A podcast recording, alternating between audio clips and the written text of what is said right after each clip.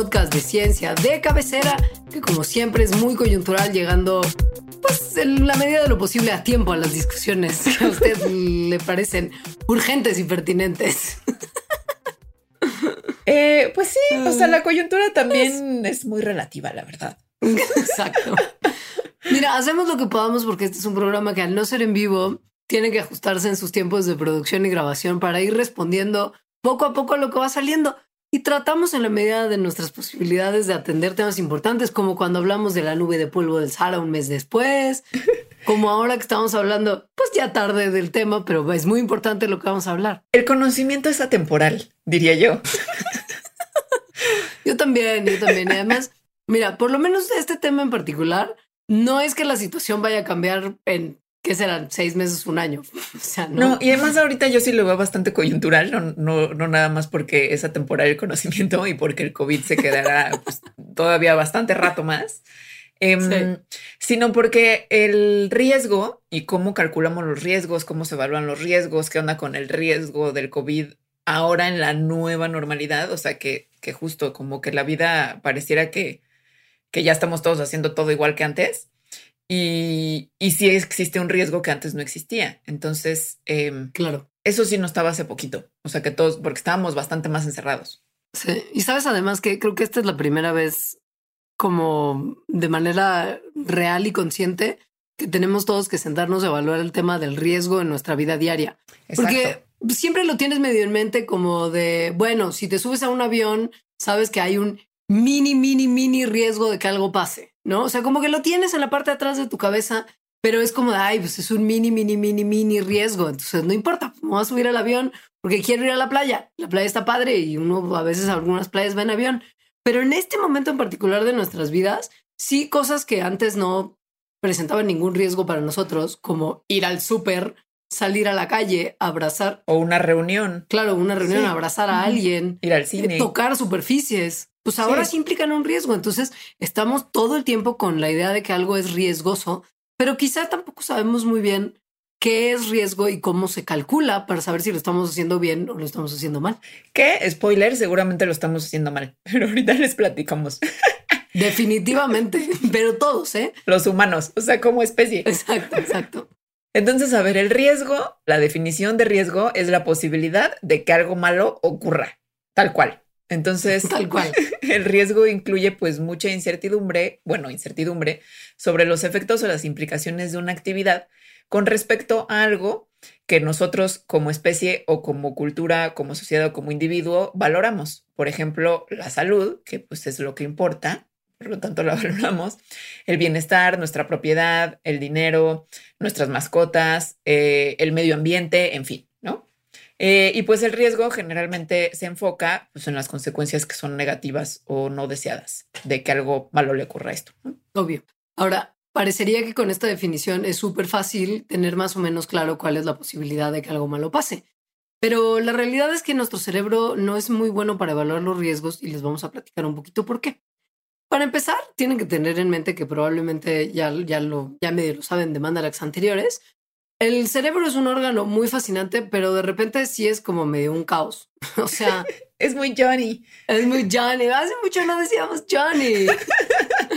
es muy Johnny. Y mm, ha evolucionado alrededor de muchos años, como millones de años. Pues hay un montón de procesos que operan en el cerebro que están como todos medio mezclados juntos en vez de estar organizados lógicamente como de repente muchas ideas e imágenes reduccionistas del cerebro nos lo hacen pensar, ¿no? Como de hemisferio izquierdo es para esto y esto y esto, y en esta parte específica del cerebro se hace esto. O sea, sí hay como una división de responsabilidades y de labores, pero no necesariamente está todo tan organizado como, como a veces pensamos. Y algunos de los procesos que el cerebro realiza están optimizados, pero solo para cierto tipo de situaciones mientras que otros procesos no están tan optimizados para nada y operan ahí como más bien, pues, pues ahí, ahí, ahí se va. Sí, eso se relaciona también con cosas que hemos hablado de evolución, o sea, fallaste evolución, que efectivamente ni el cerebro ni ningún otro órgano ni otra parte de nuestro cuerpo de cualquier otra especie, pues son perfectos, sino que evolucionaron eso, ¿no? Bajo ciertas circunstancias que funcionaron pues lo mejor posible, por lo mejor posible con lo que había, ¿no? No lo mejor posible como en el ideal. y, y además las circunstancias han cambiado muchas veces. Entonces, igual y para eso que servían durante el momento, ¿no? En que se estaba adaptando ese y evolucionando ese órgano, pues ahorita pues no funcionan tan bien y más bien causan daño. Y el riesgo, o sea, evaluar riesgo y reaccionar al riesgo, al peligro, pues es una de las cosas más importantes para cualquier ser vivo, eh, porque de eso depende que vivas tal cual. Eh, por lo tanto, es como un factor pues muy grande en las adaptaciones y el cerebro no es una excepción. No. Hay una parte muy primitiva del cerebro que es la que es responsable de, de la chamba de evaluar y reaccionar al riesgo. Y es la amígdala. Es una estructura del cerebro de la que ya hemos hablado un montón aquí, recordarán que es la responsable de procesar nuestras emociones basales que vienen de cosas que percibimos con los sentidos, como el enojo, el esquivar algo, el ponernos defensivos, el miedo. Entonces piensen en esto, cuando un animal ve, escucha o siente algo que es un peligro potencial, es la amígdala la que reacciona inmediatamente. Organiza unas cosas allá dentro del cerebro y hace que se liberen adrenalina y otras hormonas. Estas entran a tu torrente sanguíneo, se activa la respuesta de pelear o huir, aumenta tu tasa de ritmo cardíaco y también aumenta tu tensión muscular, te empiezan a sudar las manos, por ejemplo.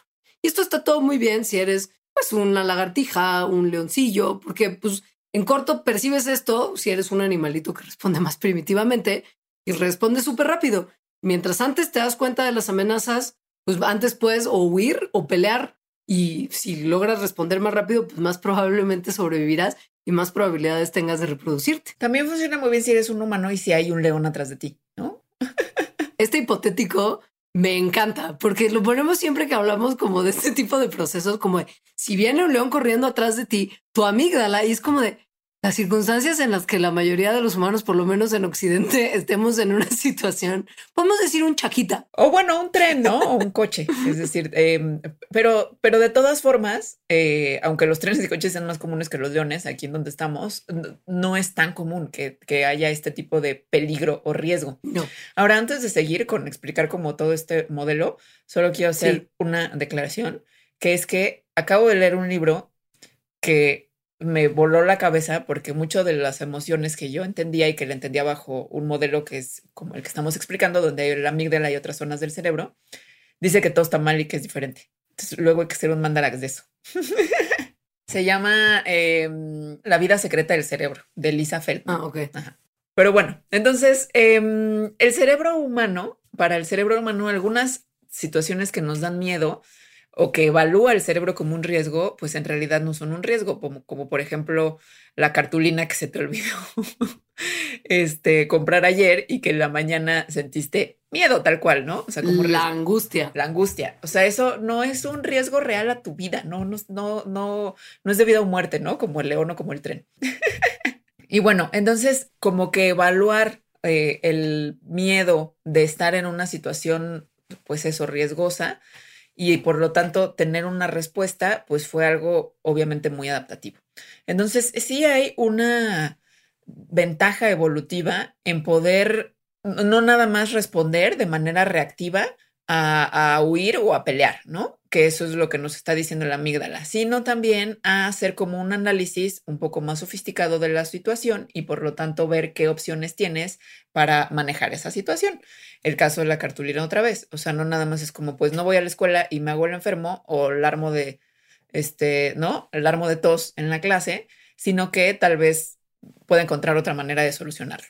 Eh, y eso evolucionó en nosotros, este, justo este como caminito en el cerebro para poder analizar y hacer frente a los riesgos.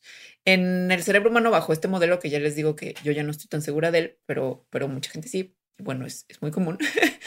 Esta parte del cerebro es el neocórtex, que es una parte, digamos, como más avanzada, eh, que en el sentido de que evolucionó más recientemente. Por ejemplo, solo los mamíferos tenemos neocórtex. Eh, los otros animales tienen amígdala, pero no tienen neocórtex. Y además, el ser humano es el que tiene el neocórtex más gordito, o sea, con más neuronas en, en el cerebro.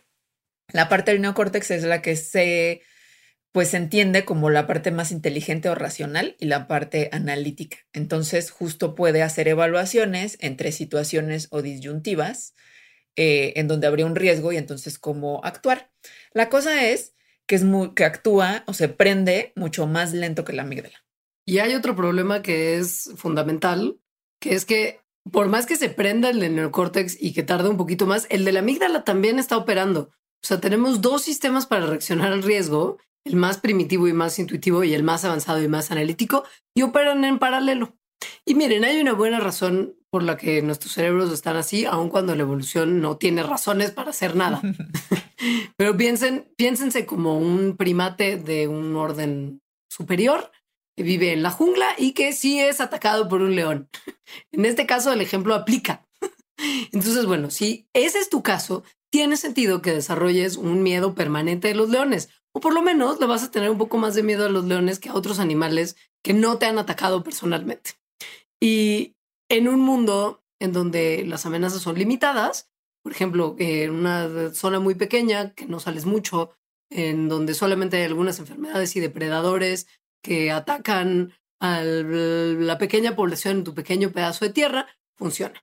Pero piensen en sociedades modernas que tienen un montón o sea, que los que vivimos ahí tenemos un montón de miedos que además nos duran toda la vida y que de repente es mucho más difícil para nuestros cerebros lidiar con ellos. O sea, si la cartulina ya es un miedo que en algún momento de nuestra vida es legítimo, piensen en cuatro, cuántos otros miedos muy longevos tienen guardados en su cerebro y que de repente pues, les cuesta todavía mucho trabajo quitarse encima como que se activan, se prenden. O sea, te enfrentas a una situación similar y, sin que pase por tu raciocinio, automáticamente se prende. Exacto. Y la verdad es que no solamente son riesgos, porque el cerebro humano, por más que también se compare siempre con una computadora, pues no es una computadora y las personas no somos PCs.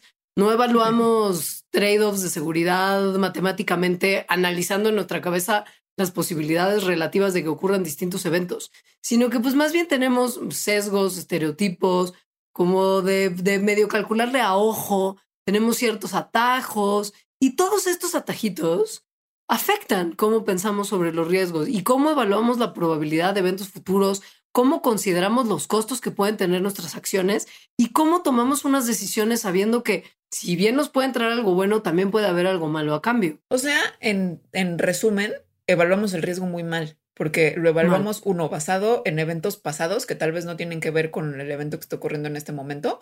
O sea, con que en algún momento nos, nos, dio miedo no llevar la cartulina y entonces ahora ya siempre nos da miedo una situación así. Y también basados pues en un montón como de lo que decía Leonora, ¿no? Como estos estereotipos, sesgos, eh, que hacen que a veces sí funcione, o sea, no, no estamos diciendo que, que nunca sea útil esta evaluación que hace el cerebro, pero muchas veces no.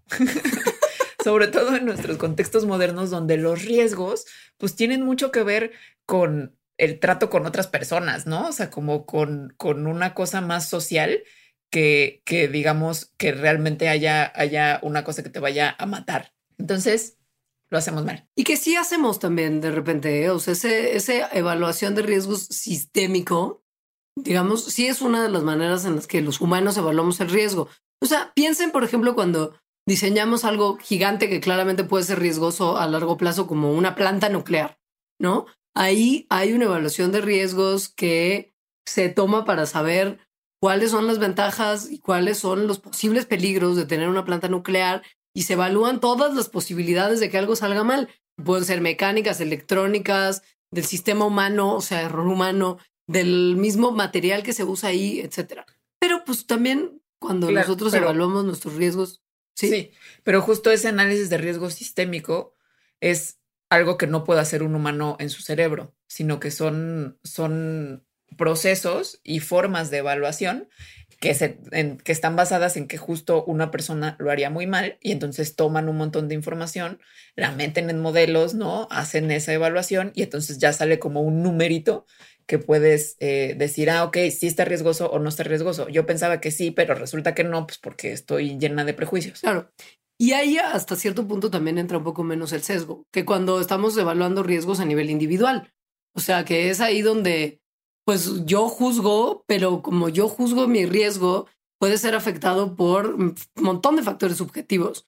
mi condición psicológica, ideológica, religiosa, etcétera, que puede tener un impacto en el proceso, en la parte racional del proceso, ¿no? Y la verdad es que, pues ahí es donde, donde en este momento en particular, creo, estamos tomando un montón de malas decisiones, aquellos que nos llamamos con un nombre que empieza con M y termina con Igel Bosé, ¿no? Que de repente como que tiene unos sesgos ahí muy tremendos. Que al final todos los tenemos. O sea, justo creo que lo importante es entender que todos los humanos eh, evaluamos de forma em, no lo, no, no lo mejor posible los riesgos, a pesar de que tengamos información. O sea, eh, porque, porque nuestros cerebros así lo hacen, ¿no? O sea, son así. Y por eso existen como estos, estas metodologías para evaluar los riesgos. Entonces, em, estas metodologías para evaluar los riesgos se utilizan en un montón de cosas. O sea, desde evaluar, por ejemplo, el riesgo que tienen un nuevo coche eh, los riesgos que existen en una oficina, este, los riesgos que existen en algún consultorio médico, de una planta nuclear, etc. Es decir, la, la evaluación de riesgos lo que hace es decir, dado que existe una exposición a estos peligros, entonces vamos a evaluar el riesgo de que en caso de que ocurra un evento adverso, eh, cuál sería su severidad o cuál sería la probabilidad de que ocurra justo un evento adverso así. Entonces, em, esta evaluación de riesgos pues, es súper importante para mitigar los accidentes, para mejorar la seguridad y para mejorar los resultados pues, de cualquier cosa. Ahora, hay evaluaciones de riesgo que se pueden hacer de manera relativamente lineal porque se pueden identificar los factores que podrían ser riesgosos en un corto, mediano y largo plazo, pero hay algunas circunstancias y situaciones a las que nos enfrentamos y hay algunos problemas modernos y desarrollos, por ejemplo, científicos y tecnológicos, que no se pueden evaluar de manera tan lineal, porque sus efectos pueden ser sistémicos a largo plazo, eh, no fáciles de observar, difíciles de modelar. Y para tratar de alguna manera de lidiar con el riesgo que sabemos que esto puede presentar, hemos desarrollado herramientas que nos ayudan de alguna manera a no hacer tonterías y no lanzarnos como el borras diciendo, ay, pues mira, no puedo calcular los riesgos bien a bien, pero pues entonces lo voy a hacer de alguna, o sea, de cualquier manera y ya después conforme se vaya desenvolviendo pues, la situación, voy viendo qué tanto, qué tanto problema genera, ¿no? Es un poco lo que se siente que algunas naciones quizá están haciendo de alguna manera con sus protocolos de reapertura a la nueva normalidad con el COVID. De, miren, todavía no sabemos muy bien qué va a pasar, pero vamos abriendo poco a poco y a ver qué pasa y ahí volvemos a cerrar. Bueno, es normal que esto esté ocurriendo porque literal, si no conocemos, si no tenemos el panorama completo de una situación, no podemos evaluar el riesgo de manera lineal. Entonces, las herramientas que hemos desarrollado para tratar de sobrellevar este tipo de incertidumbre, porque de eso se trata, es calcular el riesgo en condiciones de incertidumbre. Hay una que a mí me gusta mucho, que incluso me gusta tanto que hice mi tesis de licenciatura al respecto, y que es el principio de precaución, un principio precautorio que fue un concepto muy nórdico que empezó a aplicarse en países escandinavos como parte de política pública, porque ahí sí el proceso democrático es muy increíble y que les ha funcionado muy bien para evitar tomar decisiones que eventualmente podrían significar riesgos en condiciones de incertidumbre. Pero como yo podría hablar seis horas de esto, y me voy a monopolizar el mandarax en ese tema en particular, mejor que Alita les platique en qué consiste. A mí no me importaría. Si, si esto es lo tuyo, como Pangea es lo mío. Pero es que Pangea ya quizá también es lo mío desde ese momento de Cuatro Ciénegas. Muy bien. Me gusta que entres a mi club. La verdad es que hace mucho no trabajo el tema y ya no lo tengo tan fresco, pero, pero sí lo tengo en un lugar especial. El principio precautorio es lo que acaba de describir Leonora, es decir, que cuando no tenemos toda la información respecto a cierta situación y implica algunos riesgos que en realidad tampoco sabemos exactamente cuáles son.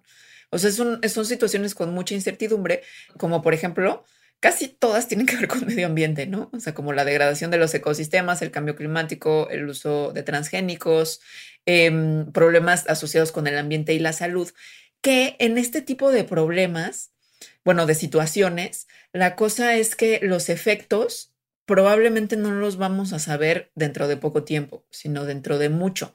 Entonces, la evaluación de riesgos necesita saber los efectos, ¿no? Para justo calcular los riesgos. En este tipo de, situaciones eso no es posible. Entonces, el principio precautorio lo que hace es decir, cuando hay riesgos em, eh, o daño irreversible o muy, serio y no tenemos todavía una eh, certidumbre científica, entonces, eso, o sea, la falta de certidumbre ante esos posibles riesgos no debe ser usada como una razón para posponer medidas que podrían prevenir el daño.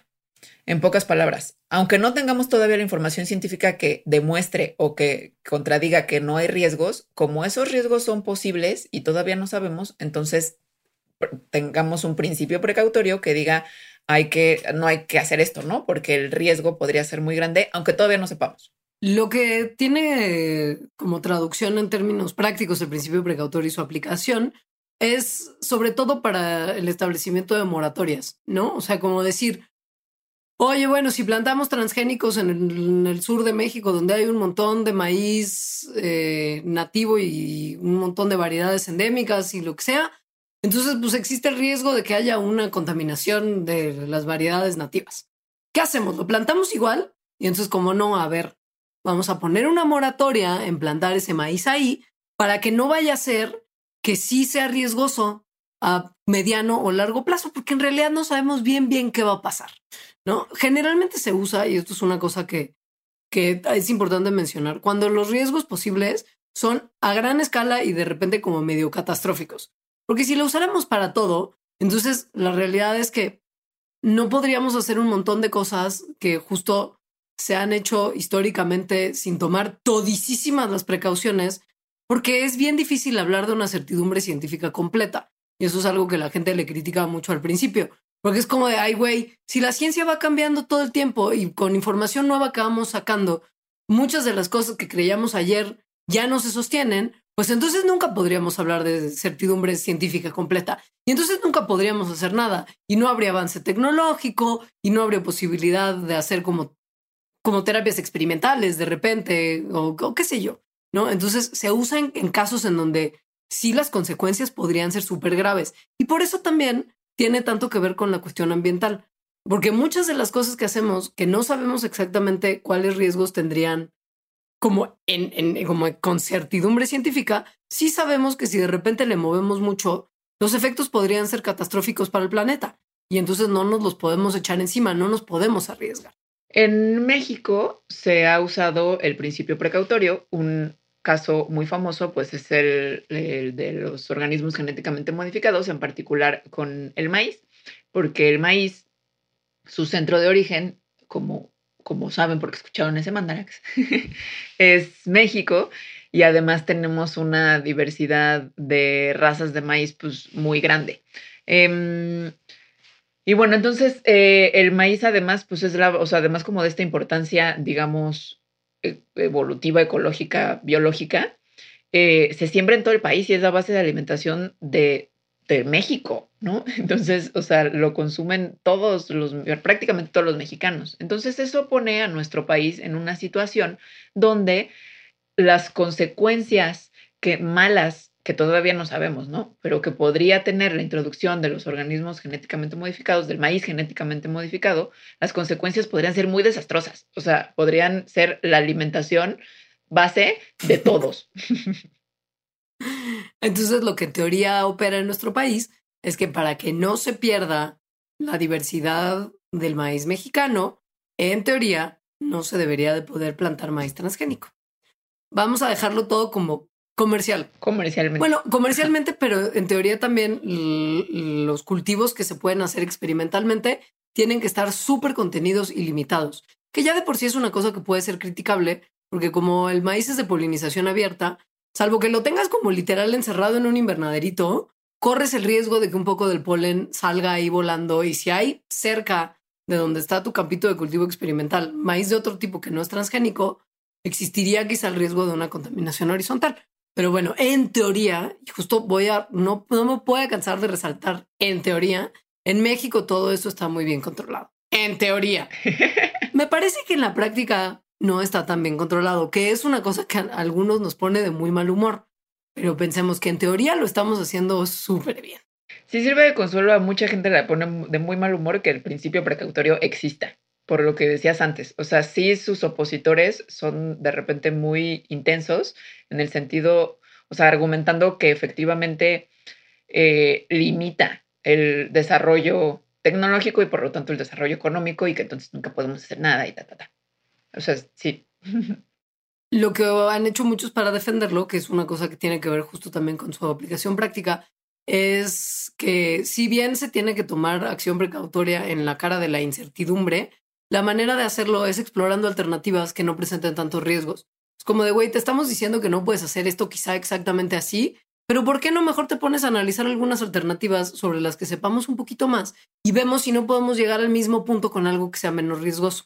Y, algo que es súper importante, que en, términos prácticos se hacía poco también antes, es que cambia la responsabilidad de lidiar con el riesgo. A la persona que metió como esta tecnología o lo que sea que resultó que causó el, peligro que se veía que iba a ser en el análisis de riesgo, en vez de que la responsabilidad de lidiar con eso sea de la gente, por ejemplo, que tenía ahí su parcelita de maíz normal y de repente es como, ay, ya no lo puedo plantar porque ahora tiene el transgen de Monsanto y vino Monsanto y me ¿no? Y entonces ya ahora en teoría, si se aplica el principio precautorio, quien tendría que responder sería Monsanto y no el pobrecito campesino. Y eso está bueno porque justo como ha sido tan criticado, la banda que lo usa es como, bueno, vamos a darle la vuelta para que sí lo podamos utilizar, pero que no sea una cosa que detenga el avance científico y tecnológico. Entonces, pues ahí va. Te digo que en países nórdicos les gusta mucho porque ahí todo el mundo es muy civilizado. Excepto cuando COVID. Hola, ah, Sí, saludos, Suecia. Pero bueno, em, la cosa con el principio precautorio, en realidad con los riesgos, es que hay muchísimas cosas que no sabemos. O sea, si hay un montón de incertidumbre en la vida. Tenemos una ilusión que nos crea el cerebro también de que, de que sí sabemos cosas y de que el siguiente momento se va a parecer a este, pero casi siempre es así, pero, pero no es así. Por eso digo que es una ilusión. Y un, hay una teoría que está basada más o menos en esto que se llama la teoría del cisne negro, Black Swan, como la película. Pero no tiene nada que ver. Pero me encanta porque entonces cada vez que pienso en eso, pienso en Natalie Portman resbalando en la espiral hacia la locura. Con su cara de, de pujido toda la película. y, su, y su maquillaje. La primera vez que la vi no podía con su cara de pujido. Después la vi muchos años después y me parece excelente película. Pero la primera vez que la vi de verdad me pareció pésima porque decía, ¿cómo puede ser que tenga tanta cara de pujido? No pude superarlo. Amo, Pero bueno. güey, amo. Amo que hay tantas cosas que te podrían haber molestado y lo que te molestó fue eso. Me impidió ver todo lo demás. Te digo que hasta 10 años después la volví a ver y dije, ah, no, sí está buena. wow. Bueno, no, pero entonces cuéntanos qué sí es la teoría Black Swan es como la teoría Black Swan o eventos Black Swan, ¿no? Entonces, lo que describe es un evento que llega sorpresivamente, o sea, sin que nadie lo haya pronosticado tal cual, así de sorpresivamente, tiene un efecto gigantesco y después, además, la manera en que, digamos, se analiza ya en el futuro, o sea, ya que pasó y pasaron todas sus consecuencias, como que se racionaliza y entonces se ve como que, eh, o sea, como se racionaliza de manera inapropiada, ¿no? O sea, como que se malinterpreta y dicen, ah, no, sí sabíamos, o en realidad no fue tan malo, ta, ta, ta. Entonces, este término lo acuñó en 2007 eh, un señor llamado Nassim Taleb, que lo hizo basándose en un dicho, en un refrán antiguo, eh, en el que la gente pensaba que los, los cisnes negros no existían y que por lo tanto era, ¿no? Como que algo muy poco probable o algo imposible era como ver un cisne negro. Entonces, em, por eso le puso así, ¿no? Porque el cisne negro es algo que pasa y que nadie vio venir, pero para nada. Y el, el modo de describir qué consiste para él, o sea, qué es para él un evento Black Swan, es que cumpla ciertas, como ciertos lineamientos, ¿no? Primero, que es como una excepción, o sea, porque está fuera del reino de nuestras expectativas normales, porque nada en el pasado, nada de lo que ha ocurrido antes, nos podría señalar convincentemente que hay una posibilidad de que este evento ocurra. Segundo, como ya lo habías dicho, tiene un efecto, como un impacto extremo. Y tercero, lo convertimos en algo explicable y predecible. Son por lo mismo entonces muy exclusivos, o sea, no son cosas que ocurran todo el tiempo, por su propia naturaleza. En el caso de lo que desarrolló muy bien en un libro entero este hombre de apellido Taleb, era para describir el papel desproporcionado de eventos raros, difíciles de predecir y de alto perfil que no vemos venir tanto en la historia como en la ciencia, como en las finanzas, como en la tecnología. Lo imposible que es calcular la probabilidad de estos eventos raros usando métodos científicos, porque las probabilidades son muy pequeñas, y los sesgos psicológicos que nos ciegan, tanto individual como colectivamente, frente a la incertidumbre y frente al papel masivo que tiene un efecto extraordinario en los asuntos de la historia. Entonces, los ejemplos que da Taleb de Black Swans que han ocurrido pues, en la historia son, por ejemplo, el surgimiento de Internet, la PC, la Primera Guerra Mundial, la disolución de la Unión Soviética y los ataques terroristas del 11 de septiembre de 2001. Ah, y seguro también la pandemia del coronavirus, ¿no? Tiene todo lo que dice Taleb. ¿O no? Pues hay gente que dice que sí, ¿no? O sea, que, que justo el coronavirus, eh, esta pandemia, pues podría clasificarse como un cisne negro, como un black swan. Sin embargo, pues están como muy claros estos tres atributos o estas tres características que tendría que tener un, cualquier evento para considerarlo así. Entonces, la primera, eh, ¿Es de verdad algo raro? O sea, algo que se salga de la norma, eh, como un outlier, que se dice en inglés. ¿Lo es o no lo es? Mira, más o menos, porque la verdad es que no es, no es ningún secreto que si a la humanidad le ataca una enfermedad infecciosa así, chida, grandota, desconocida, contagiosa, muy mortal, como lo que estamos viviendo, la gente se muere. Tanto que las enfermedades infecciosas en versión epidemia y en pandemia han sido los asesinos número uno de la gente, incluso más de lo que los desastres naturales y las guerras juntos. O sea, más gente se murió en 1918 con la influenza española que en la Primera Guerra Mundial. O sea, raro, raro no es. no, las pandemias de repente ocurren, o sea, están muy bien documentadas, pasan de repente y hay un montón de advertencias de la próxima pandemia. Les juro que cuatro meses antes de que, de que pasara lo del coronavirus, había un episodio de Explain de Netflix en el que Bill Gates decía, va a pasar una pandemia bien pronto y no estamos preparados. Y cuatro meses después, hubo una pandemia, no estamos preparados. O sea, como que hay un montón de advertencias. Todo el mundo sabe qué va a pasar. Bueno, y no nada más como en, el género, o sea, como va a haber una pandemia genérica, ¿no? De quién sabe qué. O sea, sí había como muchos científicos desde hace décadas, o sea, desde los 2000 al mínimo desde los 2000 diciendo iba a ser de un corona, o sea, lo más probable es que sea un coronavirus y estos mercados húmedos de China puede que sean un gran problema, mejor hay que cerrarlos, o sea, de verdad van décadas en que hay mucha gente diciendo que algo así va a ocurrir. Entonces, inesperado, eh, outlier, o sea, que nunca antes haya ocurrido, que nadie lo haya predicho, pues no es. de hecho, el origen de SARS que comparte un montón de cosas con este SARS-CoV-2, empezó igualito. Lo que pasó con el SARS, por lo que no tuvimos esta pandemia hace unos años, cuando el SARS surgió, es que el virus terminó no siendo tan tremendo como el SARS-CoV-2 y no acabó siendo tan contagioso como este. Entonces se pudo controlar de manera relativamente sencilla, pero empezó casi que en la misma región de China, también en un mercado con animales que no son de consumo normal. Y fue como de, pero idéntico. ya esto ya había pasado igualito. O sea, solo fue una cuestión de suerte, en realidad, de suerte, digamos, genética, ¿no? De la lotería genética de los virus. Literal. A ver, el atributo 2, la característica 2. Tiene, es que tenga un impacto muy grande, ¿no? Entonces, la pandemia actual va a tener un impacto muy grande pues esta, creo que esto es relativo, mm, porque a ver, o sea, como que el impacto que se espera en cuanto a muertes, por ejemplo, es, va a ser muchísimo menor que, digamos, la pandemia de la gripe española de 1918. También mucho por, pues, el sistema de salud, ¿no? Y 100 años después, obviamente, hay bastantes avances y mejoras. Sin embargo, eh, pues no es el único impacto que va a tener, o sea, el impacto económico pues, va a ser gigantesco. De hecho, va a ser más grande que el de la Segunda Guerra Mundial, ¿no? Ya lo está haciendo. Entonces, por eso, o sea, aquí podríamos decir, pues, yo diría que sí, pero bueno, hay gente que podría decir que no. Ahora, en el atributo número tres, ¿va a estar normalizado después de que termine esta situación? La respuesta es no se sabe porque como seguimos en el medio de la crisis pandémica, todavía no sabemos si la vamos a normalizar. Pero vale la pena preguntarnos un par de cosas, como por ejemplo, ¿quién es el encargado? O sea, ¿quién está calificado de alguna manera para normalizar un evento?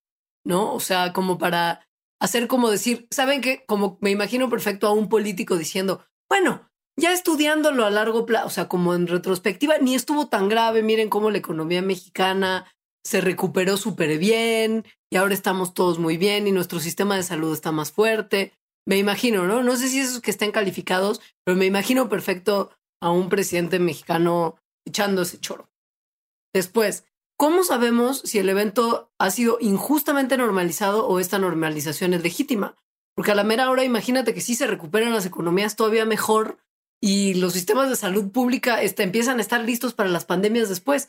Igual dice normaliza, pero es una normalización que lleva cosas buenas y quizá entonces sí, qué sé yo. O sea, es en realidad más bien rara este tercer atributo, ¿no? Exacto. Sí. sí.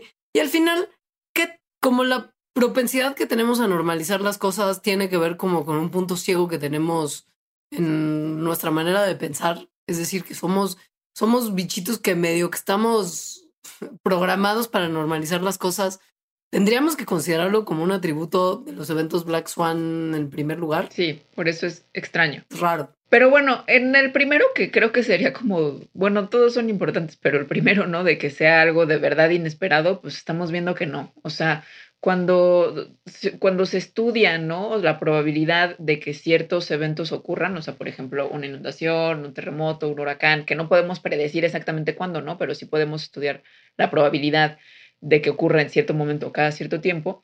Si se hace eso con, bueno, que se ha hecho, ¿no? Con las pandemias, entonces se ha calculado la probabilidad de que una pandemia de cierto nivel, o sea, en este caso grande, de que ocurra es una en 100. O sea, uno, esto, ¿no? Se traduce como 1% cada año, ¿no? O sea, cada año tiene la probabilidad de 1% de que ocurra una pandemia grande. Eh, entonces, si esto lo calculamos eh, para un periodo de 30 años, eso quiere decir que es la probabilidad se vuelve eh, más grande que uno en cuatro. O sea, que, cada, que en un periodo de cada 30 años hay más del 25% de probabilidad de que ocurra una pandemia. Si eso lo extendemos a 50 años, a un periodo de 50 años, quiere decir que hay casi 40% de probabilidad de que haya una pandemia muy mayor. Entonces, ya viéndolo como en esas escalas de tiempo, pues la pandemia de COVID-19 no es para nada rara. ni rara, porque no ocurrido en el, en el, pasado, ni rara en el sentido de que ya, había, ya se había calculado la probabilidad de que algo así ocurriera. O sea, nada de cisne negro. Más bien, lo de no estar preparados tiene que ver pues, que, que los gobiernos han sido eh, negligentes en cuanto a el cuidado que se debe tener ante este tipo de riesgos. Si te parece bien, hacemos una pausita y ahora sí les hablamos como fuera del SARS-CoV-2 como un cisne negro, de qué hubo con el manejo de riesgos que, tenemos frente a esta, a esta contingencia. Yes.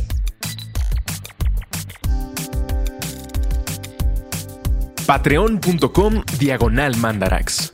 Suscríbete desde un dólar al mes para acceder a contenido exclusivo, agradecimientos en los programas y beneficios extra muy misteriosos que pronto les compartiremos patreon.com diagonal mandarax. Bueno, entonces, hablamos al principio, no, no al principio, antes del corte de si la pandemia actual de COVID-19 es un evento de cisne negro y la respuesta es que no.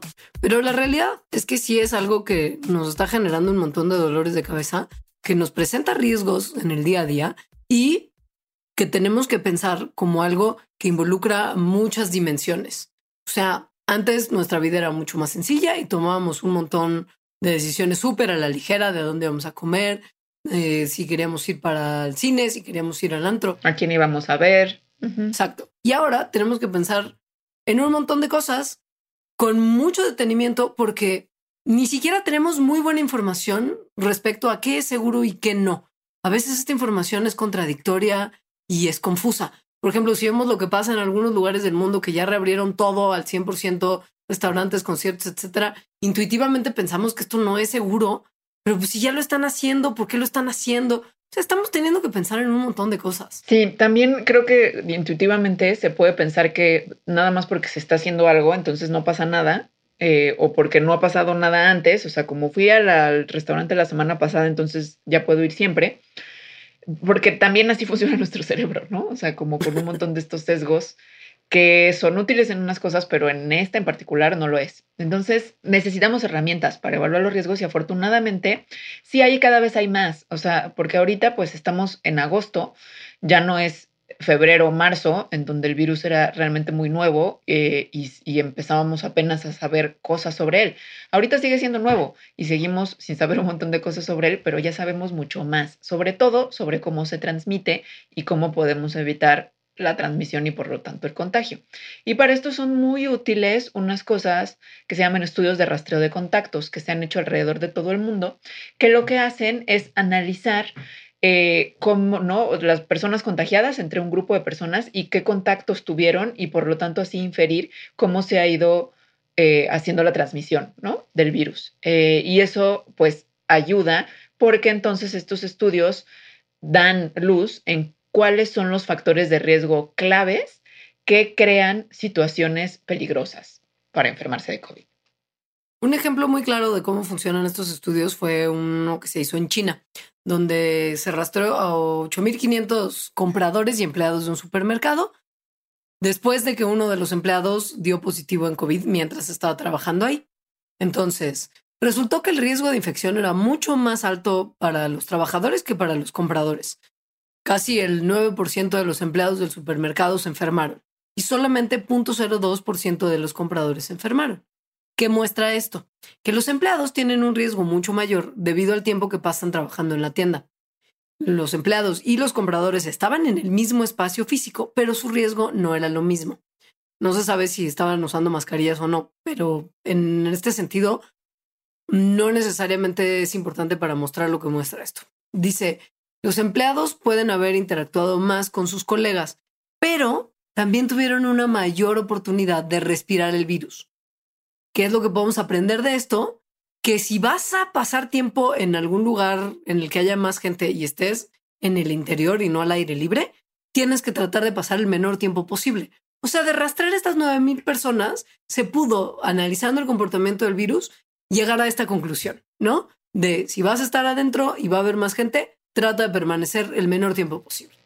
Y hay varios de estos estudios, tal vez hayan visto algunos, por ejemplo, hay uno de una peluquería en Estados Unidos donde las dos eh, peluqueras tenían COVID-19 y no sabían, pero estaban usando mm, cubrebocas y también todos los clientes que fueron 100, o sea, como ciento y tantos, una cosa así, y creo que ninguno se enfermó, ¿no?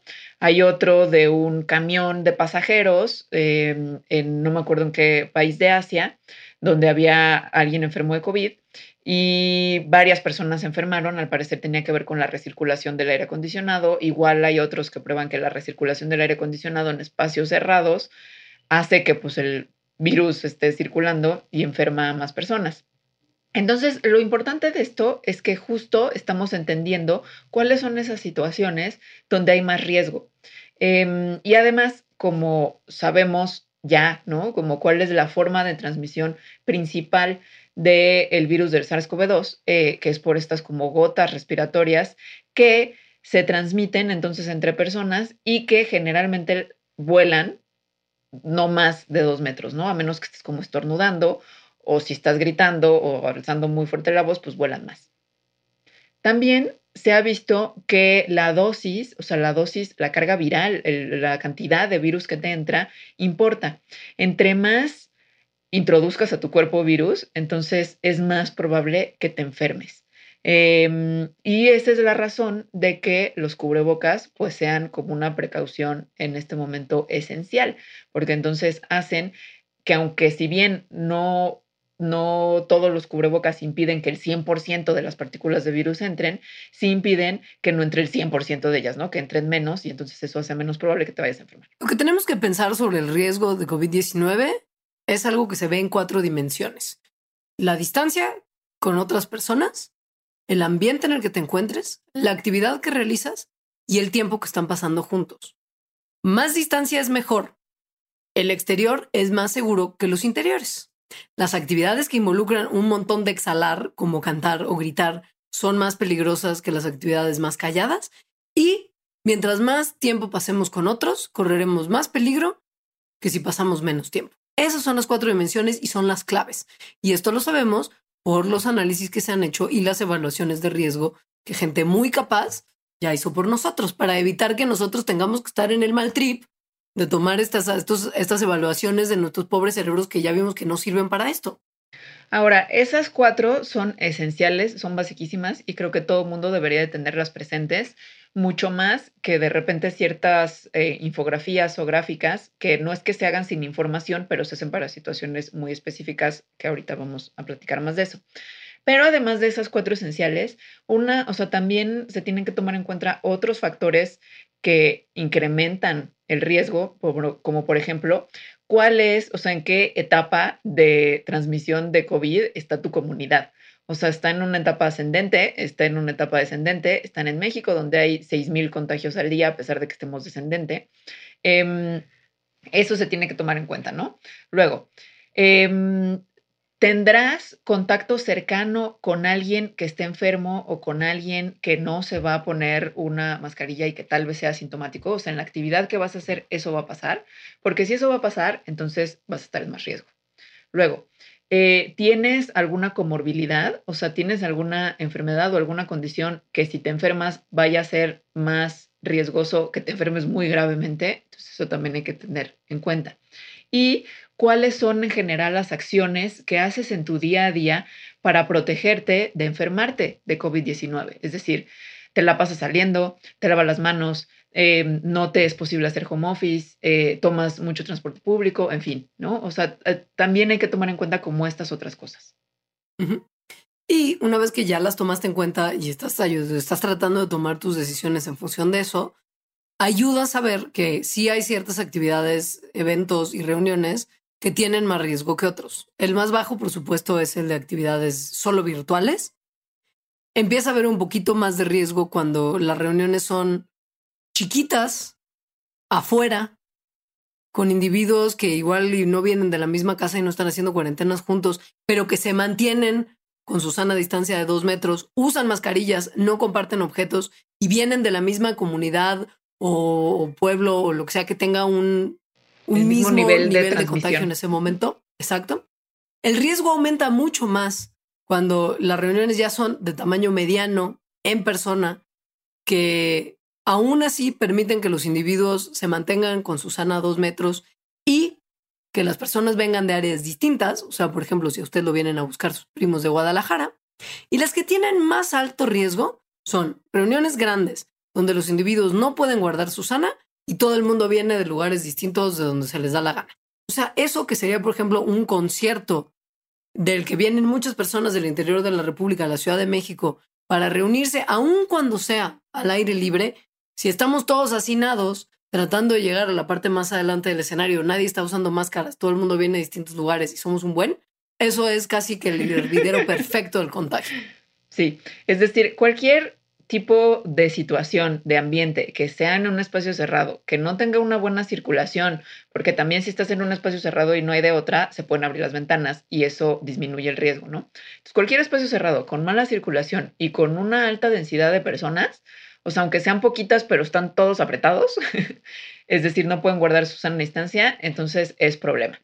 Esto, en términos generales de lo que se ha visto alrededor del mundo, quiere decir, bueno, más bien se ha visto que los lugares en donde ha habido más contagios, o sea, las situaciones en donde ha habido más contagios, además de, de, casas donde tienen ancianos, por ejemplo, eh, han sido en prisiones, en ceremonias religiosas, en lugares de trabajo, en oficinas y en eh, em, lugares, por ejemplo, donde se empaca carne y en call centers.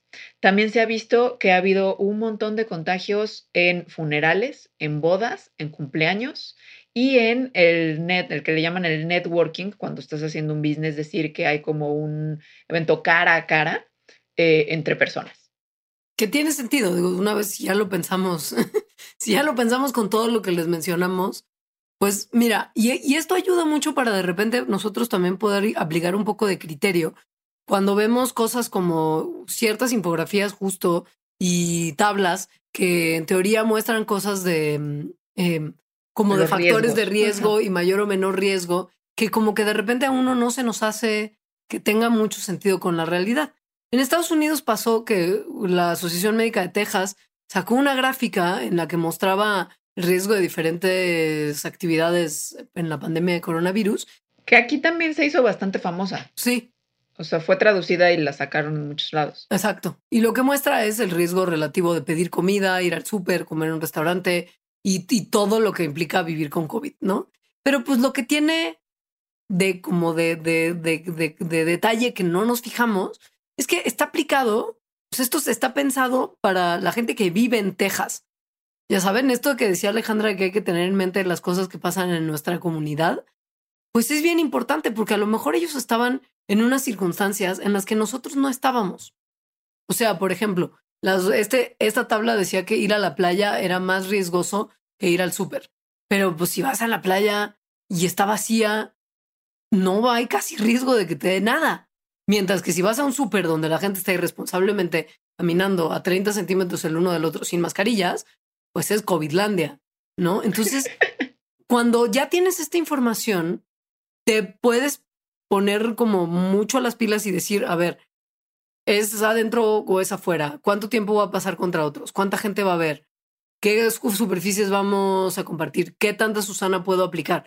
Y todo esto te permitirá saber si esas evaluaciones de riesgo corresponden a tus circunstancias particulares o no. Yo el otro día leí una entrevista con, con uno de los que hizo en la gráfica esa, o sea, de la Asociación Médica de Texas, porque se hizo súper famosa este, alrededor del mundo. Y, mm, y justo como que no hay ningún documento donde cómo fue la metodología para evaluar esto, ¿no? Entonces lo entrevistan y dicen, bueno, lo evaluamos con base en estas cosas. Y, y preguntan por qué esta gráfica pone, por ejemplo, entre las cosas de más riesgo, un barbecue. Y dicen, pero ¿por qué un barbecue que es en un espacio abierto, ¿no? O sea, un asado, sería de tanto riesgo. Y lo que pasa es que en Texas los barbecues al parecer son multitudinarios. O sea, un barbecue tejano implica que no hay su sana distancia. O sea, así es, Claro. ¿no? Como que eso es algo muy, eh, pues, de la cultura de ahí. Que si tú piensas que nada más por no más, por hacer un asado, vas a tener riesgo, pues más bien es saber si voy a hacer un asado con las personas que viven en mi casa Pues no pasa nada. o que voy a invitar a un par de amigos y van a estar separados y vamos a tener cuidado con las cosas que compartimos, pues probablemente no sea de las cosas de más riesgo. Claro. Ahora, sí hay un asterisco que es bien importante mencionar que en la tabla de lo de Texas y en cualquier otra cosa que tiene que ver con evaluación de riesgos de COVID, sí hay un factor que corresponde de manera muy importante en la disminución de todo el riesgo y es el cubrebocas. O sea, si haces lo que sea con cubrebocas, va a ser menos tu riesgo a que si haces lo mismo sin cubrebocas. Sean las circunstancias las que sean. No es que vaya a ser que estés libre de riesgo si vas al Vive Latino mientras lleves tu cubrebocas, pero aumentale tres rayitas de riesgo a todos si no lo traes y quítale tres rayitas de riesgo a todos si sí lo traes. Es un factor que es realmente determinante. Ahora, hay un riesgo que a mí siempre me, tiene como, es por el cual evito muchas cosas, que es el aire acondicionado, como que le tengo ahora mucho miedo al aire acondicionado, que además hay lugares en donde es pues medio imposible que no haya aire acondicionado, como en el cine, como en, yo creo que todos los museos, este, en muchas tiendas, ¿no? Centros comerciales, eh, no, no están diseñados para que tengan ventilación natural y en algunos de ellos no se podría, ¿no? O sea, piensen en un museo donde hay obras de arte, se necesita controlar la temperatura y la humedad con aire acondicionado para que esas obras de arte existan, ¿no? Y no se dañen.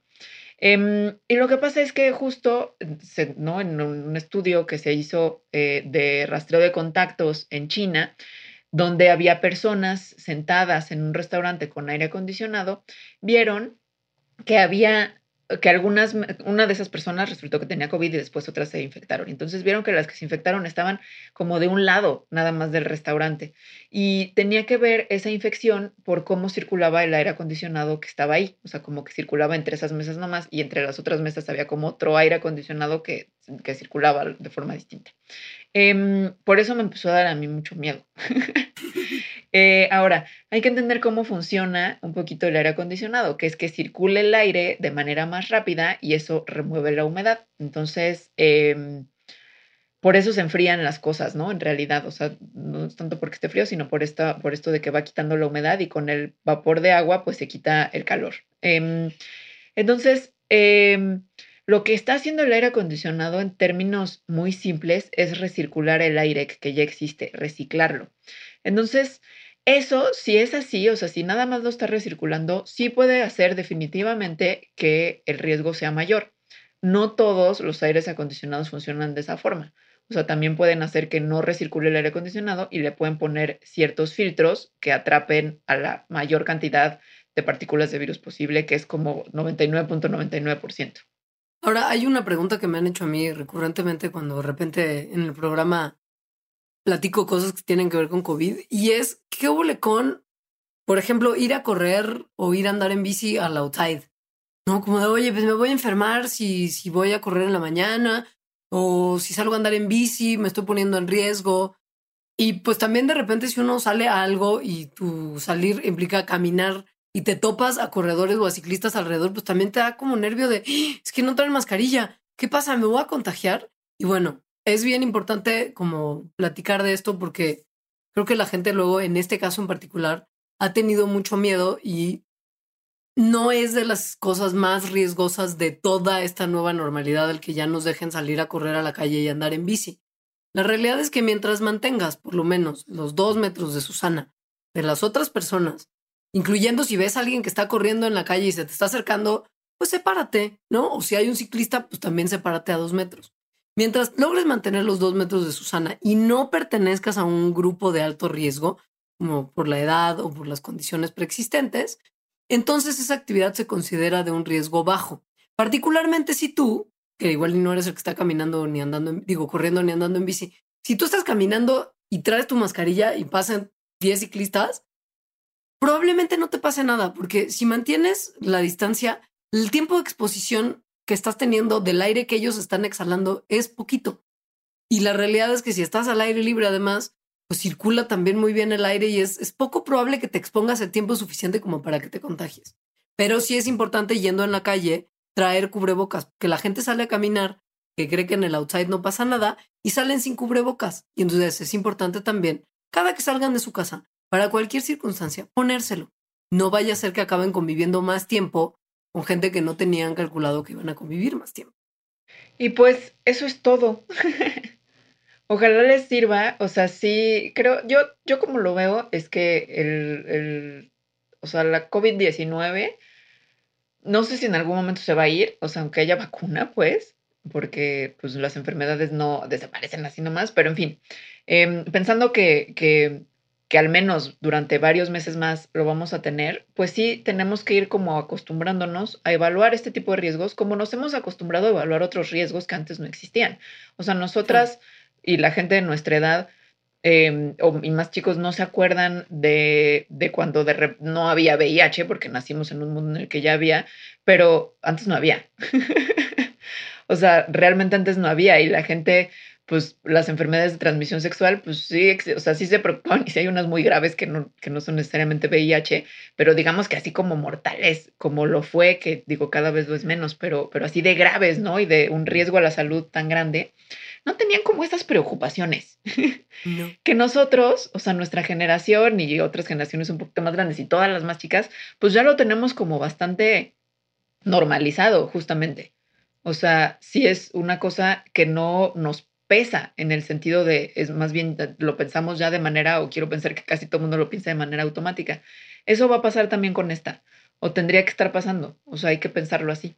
Y eso sí se puede normalizar y eso sí está bien normalizarlo. Sí, exacto. Entonces, bueno, pues con eso terminamos, pero no sin antes agradecer, punto número uno, a todos los Patreons. No, punto número uno, a todas las personas que nos escuchan. Sí. Porque es súper importante para nosotros contar con su preferencia y saber que Mandarax es un podcast que le gusta a tanta gente y que cada vez que les hacemos un programa nuevo, ustedes están ahí tan pacientes y tan pendientes para escucharnos hablar una hora entera de cosas. Pero también queremos agradecer mucho a nuestros Patreons. Los Patreons que comparten lo que tienen con nosotras mensualmente, desde un dolarito hasta, por ejemplo, 10 dólares, son las personas están haciendo posible que Mandarax se haga. Entonces, los queremos un montón. Pero particularmente queremos agradecer a los Mandarax de 10 dólares. Voy a, que es en este momento como una de las posibilidades más generosas de colaborar con nosotras y que voy a mencionar personalmente a todos ellos para que sepan que los agradecemos un montón.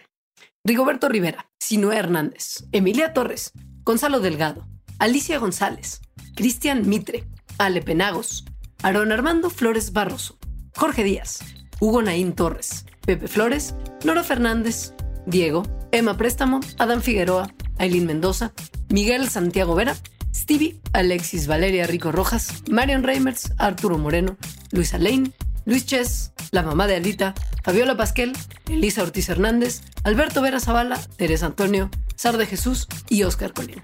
Ustedes, gracias extra y de verdad que significa muchísimo para nosotros su contribución. Y pues eso es todo. Muchísimas gracias. Si no saben qué es Patreon, visiten patreon.com diagonal mandarax y les explicamos. Y escríbanle a Alita en su Twitter. Que es arroba alita-emo. Y a mí también, soy arroba leos. Y a las cuentas de Mandarax. Estamos como arroba mandarax en Twitter, arroba las mandarax en Insta y facebook.com diagonal mandarax lo explica todo en pues Facebook. Muchas gracias. Gracias a todos, gracias a Sonoro, gracias a Inés. Les mandamos fuerte abrazo. Bye.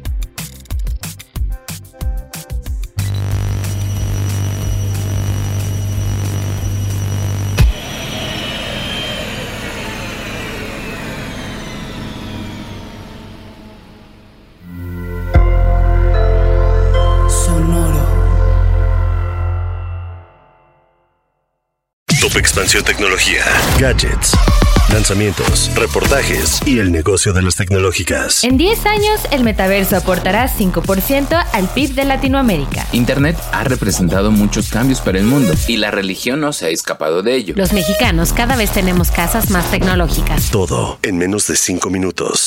Top Expansión Tecnología. Xbox tiene una nueva multa. Adam Mosseri, director de Instagram. Top Expansión Tecnología. De lunes a viernes, a partir de las 6 de la mañana.